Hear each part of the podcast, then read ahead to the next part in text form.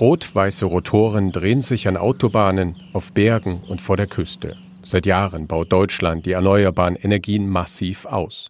Die Windräder werden immer höher, die Rotorblätter immer länger. Bis zu 20 Jahren liefern sie Energie. Doch was mit den Anlagen danach passiert, ist größtenteils ungewiss. In Deutschland wurde bisher vor allem darauf geachtet, die Energiewende voranzubringen, sagt Martin Westbomke aus Hannover.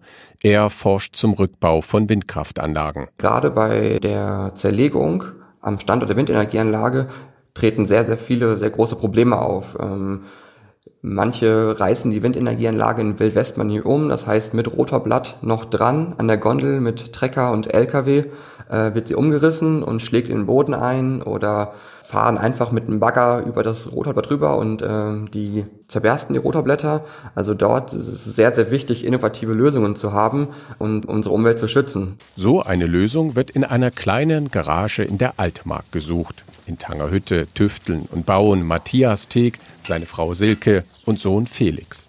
Eigentlich reinigt das kleine Familienunternehmen Mattetek mit Wasser und viel Druck Wände von Graffiti oder Bootsrümpfe, Darauf ist vor sechs Jahren der US-Konzern General Electric aufmerksam geworden.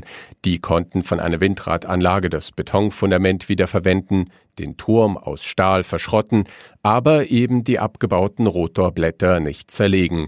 Matthias Teek sagt, es besteht aus Kunststoff, in verschiedenen Lagen. Sagen wir mal, die, die Lagen, das sind ungefähr 30, 40 Lagen und die Vorder- und Hinterkante eines Rotorblattes ist aus Gewichtsgründen äh, sehr viel Holz und Schaumstoff drinne. Und die lassen sich natürlich sehr schwer dieser Kunststoff schneiden oder brennen geht gar nicht. Und mit einer äh, Flex natürlich, äh, wenn man die zersägt, äh, staubt es sehr dolle. Die Lösung sind Wasserstrahlen mit einem Druck von bis zu 3000 Bar. Sie sind extrem dünn, schneiden sauber durch Kunststoff und Holz und nehmen dabei noch den Staub auf. Das Ganze klingt dann wie ein riesiger Kercher. Mit einem Kubikmeter Wasser kann man ein riesiges Rotorblatt am Standort der Windräder in mehrere kleine Stücke zerlegen. Diese können dann vom Feld mit einem LKW abtransportiert werden.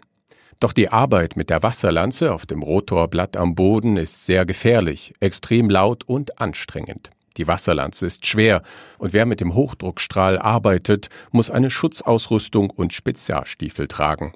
Silke Teek sorgte sich um die Sicherheit der Männer. Wenn wir hier sehen, dass die Rotorblätter so unförmig sind und da mit Wasser praktisch gearbeitet wird, man läuft mit den Stiefeln über diesem Blatt.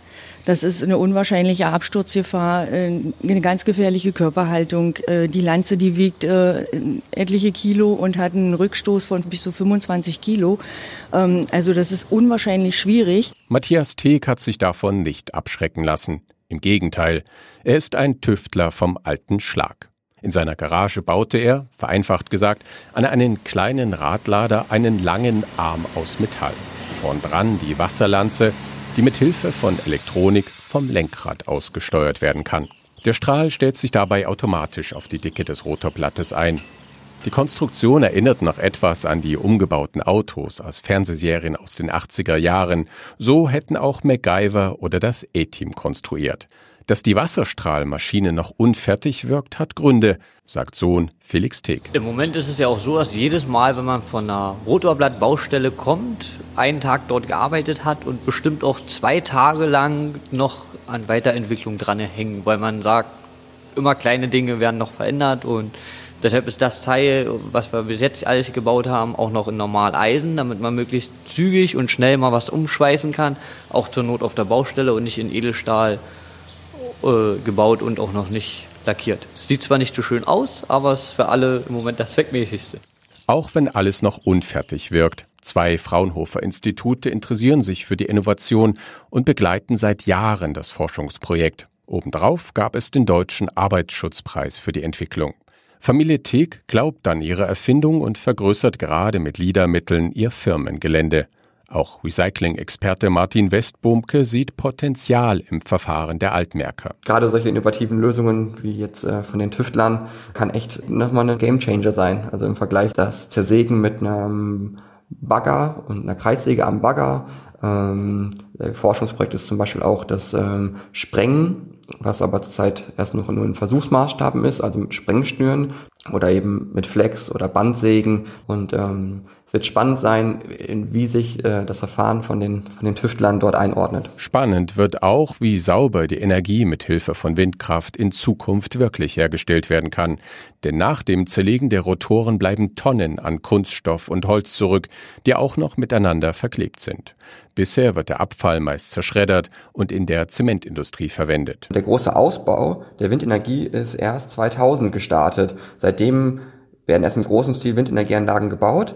Ähm, das heißt, in den letzten 20 Jahren sind noch nicht mal 3000 Windenergieanlagen abgebaut worden und vermehrt sehr kleine Windenergieanlagen. Das heißt, das Thema war einfach noch nicht so brisant und ähm, so problematisch. Dazu kommt, es müssen nicht nur immer mehr Windanlagen abgebaut werden, die Rotorblätter werden auch immer größer.